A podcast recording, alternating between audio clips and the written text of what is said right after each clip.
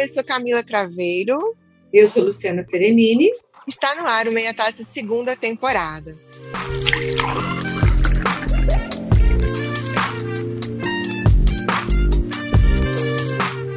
Pessoas queridas, esse é o nosso episódio 42 da segunda temporada.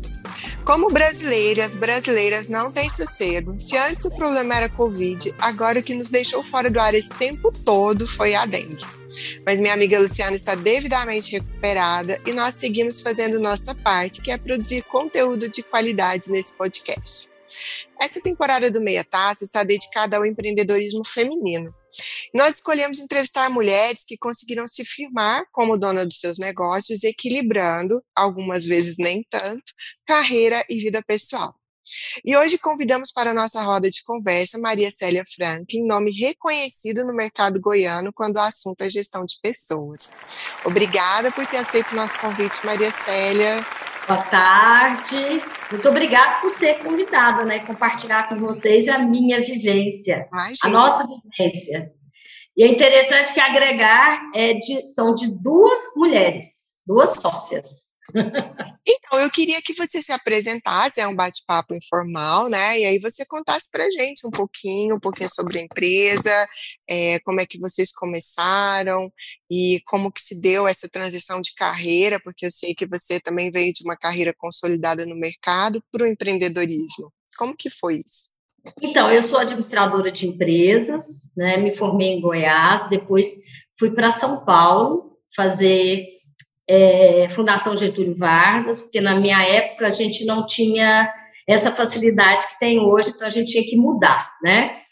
E, e eu fui para São Paulo e lá eu construí minha carreira no mercado imobiliário, na, sendo executiva.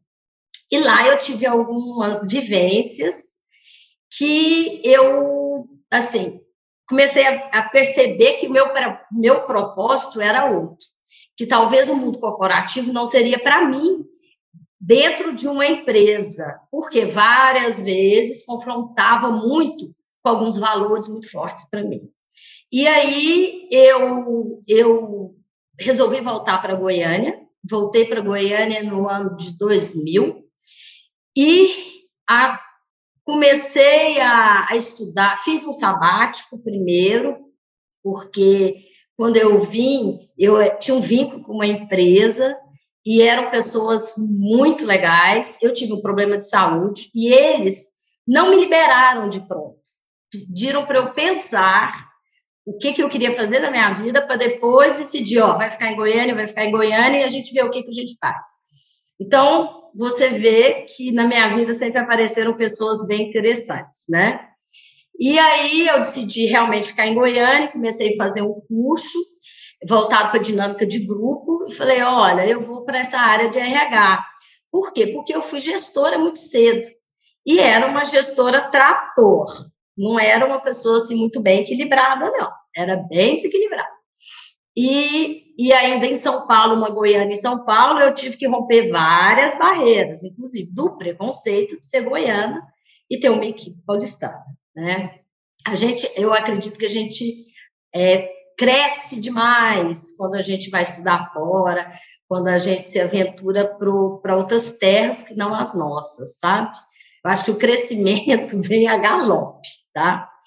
Então, aí eu voltei para Goiânia e comecei a pesquisar. Aí, pesquisando, entrei nesse curso e logo cruzei com pessoas super interessantes e resolvi abrir uma empresa na área de RH. E fiz porque a turma era quase de só psicólogos, era eu, administrador e mais acho que duas pessoas. E caí nas mãos de pessoas maravilhosas que estavam coordenando o curso, então eu gostei muito da área. Falei, ah, eu vou por aqui. E aí encontrei uma outra pessoa também, que era o Luiz, né? Que aí o Luiz também falou assim: olha, eu estou aqui, o Luiz teve um problema de saúde, também estava procurando, depois de um sabático, vou, quero voltar para o mercado, quero ser útil, né? Aí eu conheci o Luiz, ah, então vamos abrir, agregar. E abrimos a agregar. E começamos a trabalhar. A gente começou literalmente do zero, do zero, zero, zero. E fomos rompendo barreiras. Nesse ínterim, o Luiz saiu. Eu tive que assimilar, na verdade, uma pessoa, eu tive, eu falo isso porque eu, ela é minha sobrinha, né?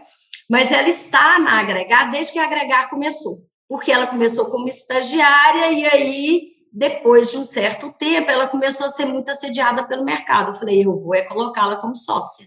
E aí, é uma pessoa que me, me equilibra, né? Equilibra a relação, porque eu continuo sendo tratorzão, continuo sendo aquela pessoa muito ativa, ativa até demais até hoje. Eu tento, até hoje, o meu grande trabalho é me segurar, eu me segurar, né? Porque eu senão... acho, Maria Célia, que você e a Lu têm muita coisa para conversar, sabe?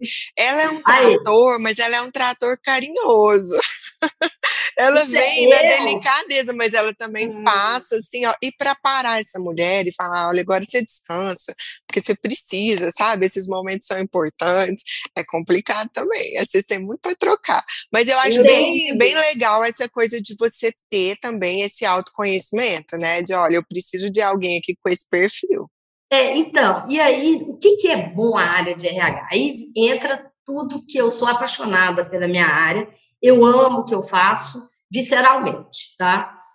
Porque eu gosto de contribuir com os outros. Então, eu gosto de ouvir, né? Eu sempre tive um perfil de ouvinte, de, de daquela pessoa que as pessoas contavam os seus problemas, as suas dificuldades. Então, e eu tenho, e aí eu fui desenvolvendo isso mais ainda no lado organizacional, né? Então, assim, a consultoria, a gente sabe de tudo que acontece nas empresas. Então, você precisa de uma ética muito forte, de uma transparência com seus valores. Por quê? Você ouve, você tem que apagar. Você só tem que ir lá e voltar na hora certa. Por quê? Ao mesmo tempo, é um lugar que não se pode ter julgamento. Então, assim, tudo que acontece com uma pessoa numa empresa é com aquela pessoa, a gente não pode assimilar para o todo. Então, assim, isso em termos de, de, da gente, de aprendizado, a área de RH é o, tá, cada dia é uma construção, porque são seres diferentes. Cada dia é uma pessoa que vem bater a nossa porta, né? E a gente tem a obrigação, de certa forma, dar a mão, auxiliar quem quer ser auxiliado. Porque não é todo mundo que está pronto para ouvir, né? Não é. Sério, eu, eu tô aqui louca para te fazer uma pergunta que talvez estivesse mais à frente do, do que a gente, do nosso papo, aqui no pensamento, quando a gente estava elaborando aqui um roteirinho, né? Mas você falou de uma forma tão assim, né, incisiva, que eu sou um trator, né? E eu era um trator, né? Que a Camila até brincou ali, falou, fez esse, esse paralelo aí com o meu jeitinho, que é meio trator, quer fazer tudo e quer controlar tudo, mas com jeitinho. Eu sou meio carinhosinha e tal. Talvez o seu trator aí tenha sido num, num, olhar mais eu sou dura, né? Eu sou dura com as, com as tarefas, mas sou bem ah. doce na hora de gerir as pessoas. Mas eu fico perguntando, me perguntando aqui, esse, esse olhar, né? Eu já tive momentos onde eu tive que gerir equipes assim, de 20 homens, né? E só eu de mulher, eu bem mais nova, e equipes toda muito, tipo, 10, 15 anos mais velhas, mais velhos que eu. E acaba dando tudo certo, porque nesse momento aí eu tinha que ser trator mesmo, de firme, uhum. de enérgica, de não, né? não, sim, posicionamento, que a gente sabe que a gente é cobrado. Em alguns momentos, inclusive, hoje não, isso já foi, esse momento já passou, uns 10, 12 anos da minha vida atrás. Mas teve alguns momentos da minha vida que, como mulher, eu percebia que eu tinha que, inclusive, fazer um certo, um certo afastamento, eu me sentia menos menininha. Então, assim, menos mulherzinha, digamos assim, né? Uhum. Nesse estereótipo do que é o feminino, do que não é o feminino. E eu fico te perguntando, e eu, muitas vezes, hoje em dia eu retomei a feminilidade que eu nem, nem sabia mais como existia em alguns momentos, até por ter essa questão de ser muito dura. E eu fico pensando assim, ser mulher, em alguns momentos, você acha que na sua gestão como empresária mesmo, né, nessa carreira, é, você acha que abriu portas, fechou portas, ou foi totalmente não faz diferença para você? Pela área que eu escolhi, né, depois de ser empresária, tá? É, isso não teve tanta diferenciação, tá? Mas assim, é, eu acredito que tem no dia a dia meu, sabe? Não comigo, mas ainda tem muita coisa que vem para a gente que, assim, quando a gente pode, a gente trabalha a cabeça do empresário, mas o mercado ainda, Luciana, é muito ingrato com as mulheres, sabe? Por quê? Ainda tem muito preconceito. É, ah, olha, na, na, idade de tal a tal não é bom porque pode ter filho. E assim, e é muito louco porque a gente ouve isso de mulheres, né? O que eu acho mais louco é isso, né? Que assim, o, no meu ponto de vista, o maior preconceito é das próprias gestoras, às vezes. Elas não, elas esquecem, sabe? Que elas são mulheres. Por quê? Porque dá tanto trabalho é, realmente você gerir uma equipe que toda hora um vai engravida e tal, porque você precisa de uma logística imensa, né? Então, assim, ainda mais hoje, com a proteção da lei, é, a mulher tem um tempo, a empresa não consegue viver aquele tempo sem aquela posição. Então, assim, tudo a gente tem que pensar um lado e para o outro. Aí é, depende muito, são Algumas empresas têm muito isso introjetado. Olha, então vamos respeitar, ela vai e vai voltar dentro do prazo e a gente vai manter. Mas a gente ainda ouve muito. Agora, eu, como empresária, eu não acredito que eu tive problemas, sabe? Assim, eu não deixei de pegar um trabalho ou de atender uma pessoa por ser mulher. Mas eu acredito muito, por, mais uma vez, por ser da área de RH. E a área de RH, é muito interessante porque ela tem muitas mulheres, né? Não no board das empresas, tá? Quando a gente vai, agora que está começando mais, quando a gente vai nesses grandes eventos, os diretores ainda são, na sua maioria, eu acredito, homens. Mas quando você pega na parte gerencial para baixo, a gente já está bem equilibrado. A gente vê empresas que fazem esse trabalho de equilíbrio. Multinacionais fazem esse trabalho de equilíbrio. Sim, são cobradas quanto a isso, né, Maria Célia, hoje em dia, né? E, Algumas, e, principalmente as multinacionais, né? Que para ter esse pareamento, né? E, e, eu acho interessante ter equilíbrio, sabe? Assim, o que, que é o grande, o grande, acho que é o grande lance do mundo, né? É equilíbrio.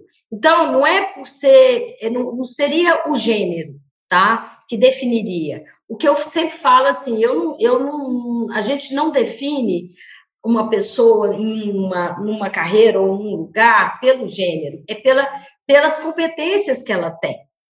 Né? Não é porque ela é homem ou mulher, mas mesmo assim a gente recebe, ó, oh, para essa vaga a gente quer homem, ó, oh, para essa vaga a gente quer mulher. Então tem muitos clichês, sabe? Então, eu... isso não me atinge de forma direta, mas me atinge de forma indireta. Eu acho que essa tendência também, né, a categorização, que é muito própria do ser humano, né? A gente olhar é. para as pessoas a partir do local que, que elas se identificam, seja de gênero, seja de cor, é, seja de idade, né? Acho que a gente também vive um momento de, de mudança também, né, Maria Séria, de pensar que, olha, talvez a gente não se aposente. E aí você precisa quebrar essa barreira do etarismo, né? De olha, a pessoa com mais de 50, com mais de 60, com mais de 70, ela vai ser expelida do mercado né, por causa de uma categoria. Você não está é. olhando, então, a bagagem, você não está olhando qualificação, mas está categorizando ainda com uma mente de século passado. Então, você tem um Exatamente. monte de revolução tecnológica, é, de pensamento, né? Por mais que no Brasil a gente viva um momento de retrocesso cultural, que seja, de mentalidade, mas não dá para fechar os olhos para o que acontece no mundo. Mas essa nossa tendência ainda da categorização, eu acho ela muito muito triste e com a mulher muito pesada quando a, o assunto é a maternidade. Eu acho que se torna é. cada vez mais penoso para mulheres que querem construir uma carreira ou que gostam das suas carreiras abrir espaço para a maternidade de uma maneira tranquila. Faço, falo isso também do meu lado. Eu tive filho uhum. muito tarde, com 39 anos, já não esperava. Foi assim, a um dedinho do universo, Deus falou: esse aqui é para você. Uhum. E eu sinto muito esse embate, sabe, da identidade profissional e da minha identidade enquanto mãe, e o quanto é difícil o que você falou, o equilíbrio, buscar equilíbrio é, as coisas. Não, e é interessante, Camila, porque é assim, ó, é uma fase. Primeiro, porque você está numa fase de reprodução. Então, agora, por exemplo, as mulheres não têm mais essa faixa, o seu exemplo, né? Então, antes, assim, olha, mulheres de 25 a 32 anos, isso era muito evidente. Agora não tem muito como escapar, né? Por quê? Porque até essa faixa, ela tá tanto para cá, porque tem meninas que ficam grávidas muito cedo e, e mulheres que engravidam muito tarde, né? Dentro daquilo que estava no contexto nosso, certo? Então, assim, aí é uma fase isso. Outra coisa que vem depois. Ah, a criança nasceu. Ah, não.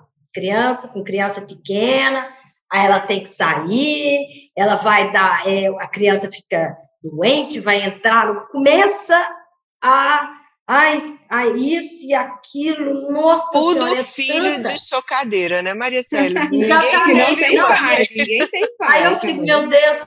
E é tanto. E assim, ó, é, eu não quero dizer que isso acontece em todas as empresas, não mesmo. Mesmo porque eu estou fazendo agora o trabalho numa empresa aqui em Goiânia, que eu vejo a segurança da menina que vai entrar de, de, em licença maternidade. O time é quase que inteiro mulheres. Então, assim, a empresa já assimilou isso, né? E é um, um, uma empresa que é, é, e tem mulheres no conselho. Então, assim, uma chance de pensar, olha, então a gente vai ter isso aqui com frequência, né? Aí, depois, tem essa fase que a mulher também é discriminada por ter filhos até três anos. Então, assim, não é só a questão de ser mulher, é a questão da, da gravidez, é a questão depois de ter filho pequeno, como é que vai deixar? É função da gente investigar se ela tem um esquema por trás disso, né? O que é pior, Maria Sério, e aí continua, né? Porque, bom, aí ela teve filho, ela, ela, se ela teve filho aos 32, aí depois faz três anos, 35, e aí depois é, já começa a falar, mas ela está fazendo quase 40. Será que ela é competente ainda no que ela está fazendo? Né? Ainda começa, aí depois já começa a outra fase, né? Aí começa a fase, é, hum, mas é, vamos competir com o de 25, será que ela está boa ainda? Né? Aí, Parece que para mulher nunca acaba é, a classificação. É uma luta constante, né? É assim, então você fala assim, ah, não tem comigo, mas gente, tem com todos. Eu né? falo isso, tem... falo assim, olha, eu, particularmente, nunca, nunca consegui perceber nitidamente. Meu caminho não me deu para não consegui perceber assim aquela, nossa, estou sentindo que aqui, quando eu decidi ter filho, eu estava numa empresa que acatou, abrigou, fui e voltei com muita tranquilidade. Porém, eu sei de pessoas, inúmeras mulheres que enfrentaram muitas dificuldades, né, no mercado de trabalho, por causa é. exatamente da condição feminina, né? Tem, tem. Inclusive, com essa história aí da pandemia, que veio um decreto que as grávidas tinham que ficar em casa, nossa, isso foi complexo. Por quê? O que, que aconteceu? A maioria viu que teria perigo, né? Então, assim, muita gente não acatou a lei. Foi isso que aconteceu. Porque seria mais uma coisa para que as mulheres não fossem empregadas. Mais uma né? vulnerabilidade, então, assim, né? Exatamente. Então, assim, a gente tem aí, é, nós temos que falar muito sobre isso, debater sobre, muito sobre isso, conversar, é, colocar para a sociedade que a gente precisa melhorar cada vez mais e falar sobre isso cada vez mais. Porque só falando que a gente consegue que as pessoas façam uma reflexão, né? Porque senão, piloto automático, a pessoa nem se vê naquela situação. Né? Com certeza. Maria Célia, voltando um pouquinho para o seu negócio, o que, que você considera, em termos de marketing mesmo, que você, e agora sua sócia, né, que vocês acertaram com agregar, e o que, que você acha que podia ter sido feito diferente, em termos de estratégias mesmo de mercado? Olha, é, eu acredito que a gente foi evoluindo, sabe? Assim, é, por exemplo, eu sou adoro mídia social. E é engraçado porque eu tenho, deixa eu ver, acho que eu tenho uns 19 anos a mais que a minha sócia, mas eu sou muito mais de mídia do que dela, que ela é, né? Cada um dentro das suas habilidades, né? Então, quando começou Facebook, é, essa, a gente trabalhar com mídia, Eu fiquei doida, eu falei, eu quero aprender esse negócio. Aí eu investi muito nisso, então a gente saiu muito na frente na questão do Facebook, do Instagram, né? Mas aí nós chegamos num ponto que a gente evoluiu pouco, sabe? Porque é, eu e a Bárbara, que é minha sócia, a gente não vende nem a Maria Célia nem a Bárbara, a gente vende agregar.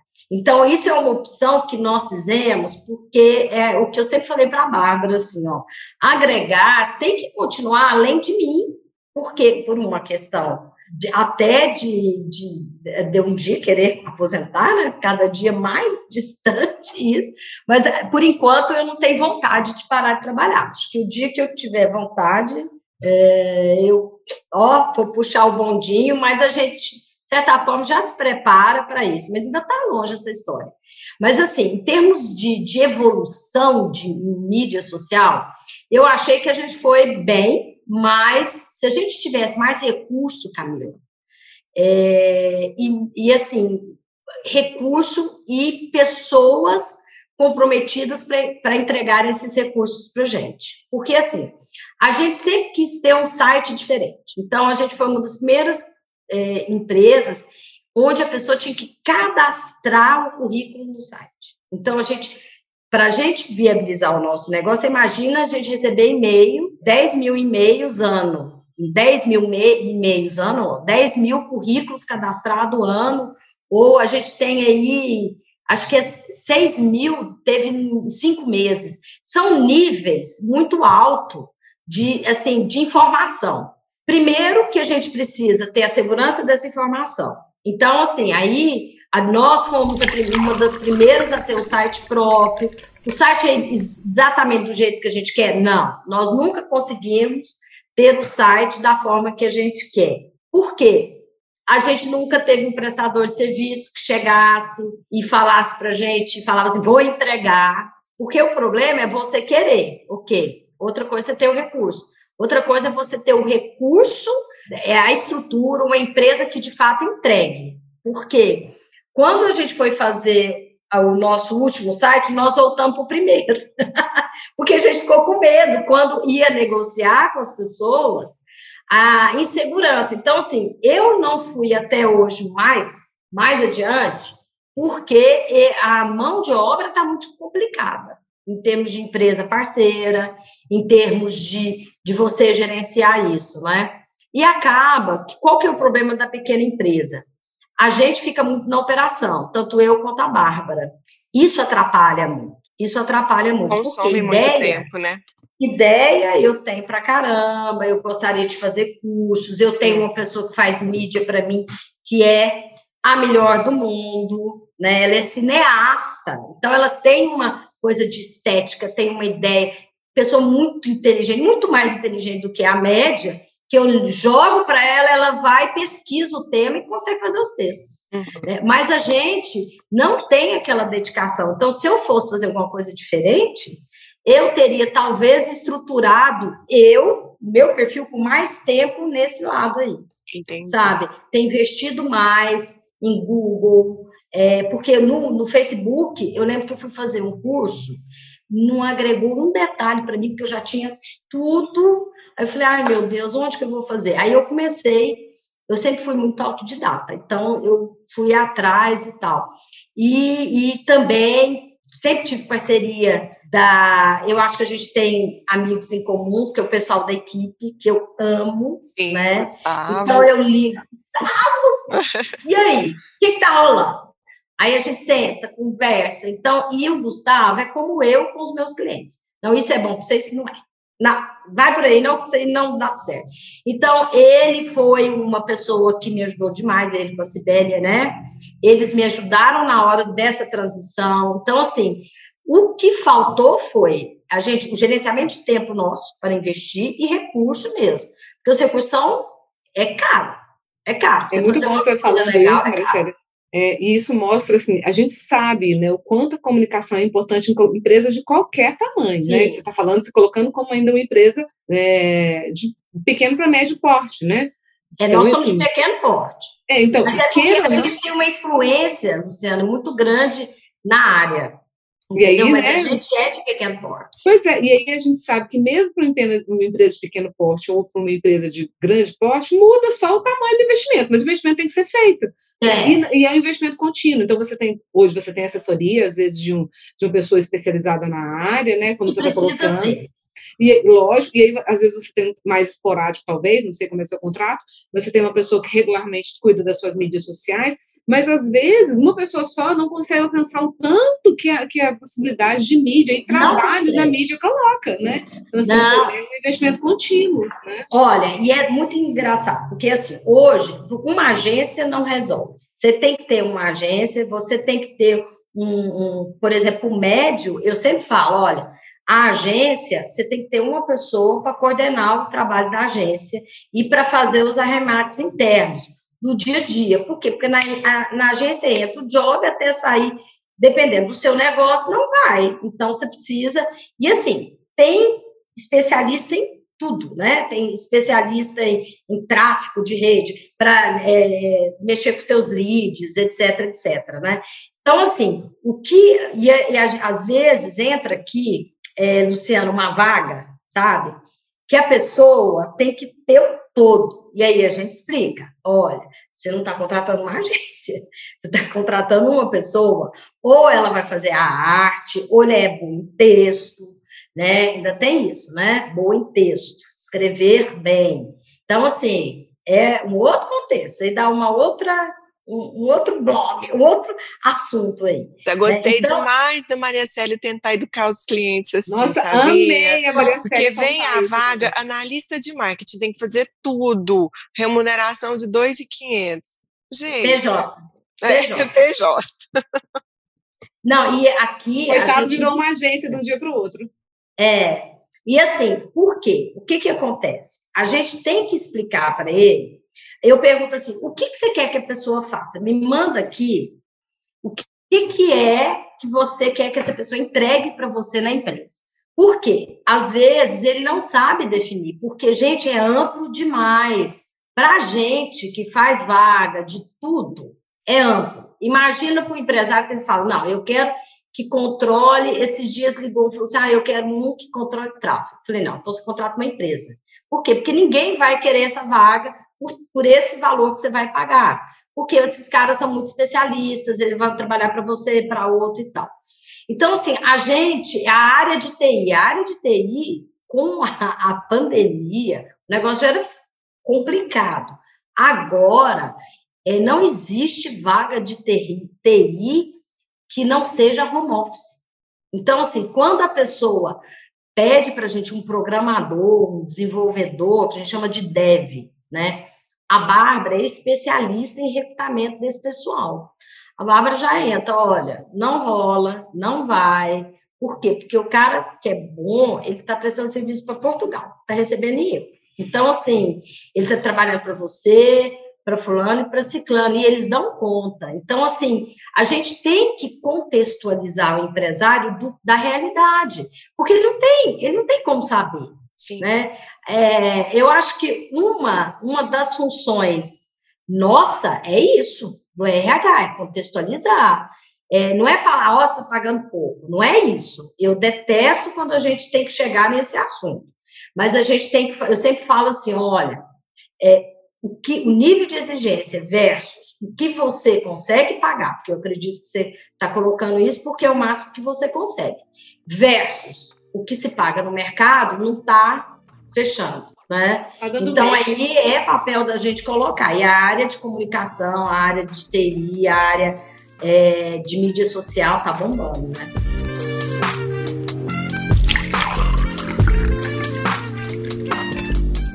A gente agora vai para a parte das dicas do programa. Passou tão rápido, a gente está meia hora conversando. E nesse momento, então, eu vou passar para a dica da nossa convidada, Maria Célia Maricela, qualquer coisa que você ache que vai agregar. Então, pode ser um filme, pode ser uma música, pode ser uma série, pode ser um livro. O que você achar que é bacana, que você está vendo ou já viu, que gostaria que as outras pessoas também conhecessem. Olha, tem, eu não tenho paciência para séries longas, tá? tem duas séries que eu adoro. Uma que chama Gracie and Frankie, que é muito legal, e outra que é super legal, chama Método Kominsky. São duas séries, né, curtas, porque para mim basicamente tem que ser curta. É, porque eu não dou conta de ficar, não sei se vocês têm esse hábito, eu não, eu não consigo ficar vendo coisas muito longas, tá? Eu adoro cinema, eu sou, é uma das, das coisas que mais eu tô sentindo falta, é ir na salinha escura, ver. Mas assim, eu me acostumei com a Netflix, eu acho que perde muito, né? Mas essas duas séries eu acho bem interessante, tá? Outra coisa que, já que a gente estava falando de mulheres, tem uma coisa que eu gostaria só de dar dica. E aí, talvez no Netflix seja uma introdução legal. Eu gosto muito de tudo que é do Oriente, especialmente indiano. E tem um livro que é uma biografia de uma italiana, é, chama Sari Vermelho. É de uma. Na verdade, ela, é, ela foi casada com uma pessoa da família Gandhi e o marido dela foi assassinado, né? Então vem uma dinastia que vem aí sendo assassinada. Mas o que, que eu acho interessante? A adaptação dela, ela era uma estudante de 19 anos e foi ser é, esposa do primeiro-ministro da Índia, o filho da Indira Gandhi. Então, não sei se é porque eu sou apaixonada por Índia, inclusive já fui à Índia, né? E assim, qualquer coisa que vem de lá, eu acredito por quê? Por que, que eu acho interessante? Porque é uma cultura tão diferente e assim, a tratativa das mulheres lá, retomando o tema, né, é tão diferente que é, é bom para a gente ter uma noção de como, essa, como é a condição da mulher em outros países, para a gente ver sempre o copo é, cheio para gente, né? Porque a gente fica, ai, tem muita coisa. Não, é, assim, tem, tem, tem essa, filmes paquistaneses, esses filmes menos que não está muito em circuito, eu recomendo todos. Porque até umas tem série egípcia, esses dias eu assisti uma, não lembro o nome para recomendar. Mas assim, tudo isso, gente, agrega a vida da gente. Porque se viajar é bom, o, o cinema, eu acredito que é viajar aqui parado, né? E o, a leitura melhor ainda, né? Então, eu gosto de ler livros dessa cultura, da cultura indiana, da cultura paquistanesa, dessas culturas diferentes, né? Por quê? Porque o restante é tudo muito parecido. Então, assim, eu acredito muito que agrega bastante a gente, abre a cabeça. Ótimo. Lu, sua dica hoje. Eu adoro que o agregar não tem como, né? A gente está ali ó, no termo, ó, no verbo. Você entende o nome? Tudo. Ai, o máximo. Eu acho que eu concordo com você. Assim, novas culturas, tudo que traz, abre a mente da gente para conhecer o diferente é fundamentalmente importante para a gente, né? Retomando, agregar conhecimento, né? E fala e tudo mais. Eu, eu, eu gosto de séries curtas também, episódios curtos, na verdade. Ela pode até ter uma, duas, três temporadas, mas episódios curtos. Ah, é? Né? Acho que era isso que eu queria uhum. também situar, né? Porque Grace e Frank tem várias Melhor temporadas, né? É, Melhor não, entendi. Eu só retomando. Porque eu também gosto de episódios curtos. Eu não aguento aquele episódio de uma hora e meia. Fala, eu tô vendo um filme. Vou ver um filme todo dia? Não, eu quero ver uma coisinha curtinha. Quero ver 20 minutos, 30 Isso. minutos e pronto né? É bem bacana, gosto dessa vibe. Mas hoje eu, e eu sou apaixonada por cinema e audiovisual como um todo. Mas hoje eu vou dar a dica de um livro, gente, que eu chorei muito esses dias lendo. E aí eu vou aproveitar da dica dele, que são duas mulheres, na verdade, uma protagonista e uma, e uma pessoa que tem a narrativa junto com ela, que tá no. que eu conheci no perfil já tem um tempão, mas cada dia ando mais fã no perfil do. que ele tem também clube de leitura e tudo mais. Que eu, eu vi essa dica desse livro que chama é sempre hora da nossa morte, amém, que é da Mariana Salomão Carrara. Eu vi a dica no perfil do Bookster, do, que é um perfil muito legal, que é um cara que é formado em Direito, Pedro Pacífico, e que formou clube de leituras e tal, e tem incentivado a leitura nas mídias sociais através dos relatos do que ele lê, e agora também com podcast, né, fazendo propaganda aqui é, do podcast do outro, né, no podcast dele, que vai discutir literatura, do Clube do Livro. Esse livro, particularmente, eu li agora durante a, a dengue, e eu já estava acabada com a dengue e acabava de chorar também, que o livro é muito lindo. então fica a dica aí, são duas mulheres e trata muito sobre maternidade, morte, esquecimento. É um livro doloroso, mas ao mesmo tempo traz uma lembrança da gente quanto a vida é preciosa e do quanto o universo feminino também é muito forte, muito potente. Então fica duas dicas. O Boxer, para conhecer um pouquinho do que o Pedro indica ali como literatura, que vai desde o literatura profissional como a literatura de entretenimento, para também é, esse livro, que é da Mariana Carrara, Mariana Salomão Carrara, que é muito bom. Gostei, já vou anotar também. Muito a minha lindo. dica hoje é um filme, né? A gente está aí na, na perspectiva do, das coisas de fora, né? Para também ter o olhar ampliado. É do Paolo Sorrentino, que é um diretor que eu gosto muito, da Grande Beleza. Então, o último filme dele é A Mão de Deus. Tem uma narrativa é, do futebol com Nápoles, com Maradona.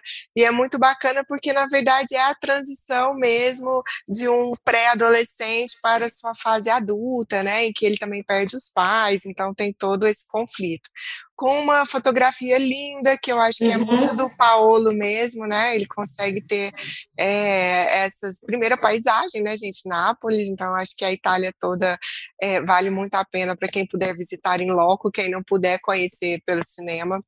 E é um filme que é, ele passa muito rápido, assim, ele é muito gostoso de assistir. É ótimo. Não é? E é diferente da Grande Beleza, Adorei. que ele é, é mais tenso, é mais. Uhum. Esse não, eu acho que é um filme bem, bem leve, bem interessante. Camila, te falar. um segundo, queria fazer uma dica também, que essa- esse momento de ter ficado tantos dias meio em transe, né, da- durante a dengue, me fez ver também, retomar a, ver a, é, a animação. Né? Então, assim, eu fiquei muito encantada com Encantada com Encanto. Encanto é um, é um filme lindo, né? Concorreu, ganhou né? o Oscar. Mas eu brinco assim, é lindo, perfeito, muito legal. Se você não viu, Maria, você assiste, você vai gostar. Não sei se você, Claro que eu vi. você assistiu, né? claro. Imaginei que você tinha visto, né? Então, mas Adoro é- filme de criança. eu também. E aí- só que aí, durante a dengue, eu fui assistir, o Encanto bem antes. Aí, durante a dengue, eu fui assistir uma outra animação que eu, cara, eu fiquei, meu Deus. Eu não sei se estava muito emotiva, mas eu chorei assistindo Luca. Também. Que, vocês Ah, assistiram? é. Luca? Assisti. Não ainda. Não é Luca. lindo, Maria Célia? Nunca tem, se você levar para um lado aí, ó, psicanálise, nossa senhora, tem dá, um, dá para você discutir uma série de coisas. uma aí, ó. série de coisas, né? É, invisibilidade, é, Uhum. aceitação, diferença, até mais do que encanto. Então, assim, eu fiquei extremamente, falei, gente, esse filme aqui não ganhou o Oscar, mas ele me tocou mais do que encanto. É uma visão pessoal. Porque eu acho Sim. que encanto já tem um, um olhar assim muito pronto para uma, uma fórmula de sucesso. Né? Ele está pronto para o sucesso, e fácil né, É. de ser tragado. Né? Disney. É, e Luca, né, é, ele traz uma, uma, umas reflexões um pouco mais psicanalíticas, como bem disse aí a Maria Célia. Tem, Olha, tem eu acho que a gente vai é. ter que fazer uma outra conversa aqui só sobre audiovisual, cultura, Tem, né? tem um filme também, eu só não vou dar a dica porque eu não lembro o nome, eu tenho isso, tenho uma dificuldade. De um, o último que eu vi foi de uma menininha, que eu até mandei para uma amiga minha, que trabalha no grupo com mulheres, que é uma filha que a- a- repete a tradição da mãe, ela vira um monstro, um, um monstrinho. Red, Gente, é Red? É Red? é, é Red. Acho é, que é. A gente pode estar errado Red. também, a gente melhora aqui. na Gente, edição, gente- mas é de uma Sim. significância pra gente. Olha, e crianças Mas é muito pequenas estão gostando de ver aquele filme. Eu estava com uma criança outro Eu dia, chorava cinco anos também. E, e é um filme alegre, na verdade, né? Assim, parece É, não, é super alegre, engraçado, mas mas tem uma profundidade, né? Muito grande, de transformação aí. nossa, E eu vi de uma trabalhar criança- o universo feminino. Sim, e eu vi um menino de cinco anos, para ficar nessas, né, nessas definições de menino, menina, assistindo o filme, amando. E eu falei, gente, será que ele tá Aí. entendendo? muito legal, muito. Vou ver esses dois aí que vocês citaram com o Benjamin, não assisti ainda. Eu Meninas, adorei. muito obrigada, a conversa foi ótima, um papo super gostoso. Acho que a gente pode repetir se a nossa convidada aceitar, é claro. Claro, é só agendar. E depois a gente linda. também sai do dá tempo. virtual, né? Sai do virtual, vamos tomar um vinho, que é o vinho A mesmo também, a taça. A gente precisa fazer uma visita à nossa primeira entrevistada dessa Isso. temporada. Vamos marcar essa visita pessoal Vamos lá. fazer todas as, Faz as questão. entrevistas. Sim. Gosto também. obrigada. Obrigada, Lu. Obrigada, gente. Grande, meninas. Valeu. Pode contar comigo sempre. Beijo. Obrigada. Beijão. Até Tchau. mais. Beijão. Beijos.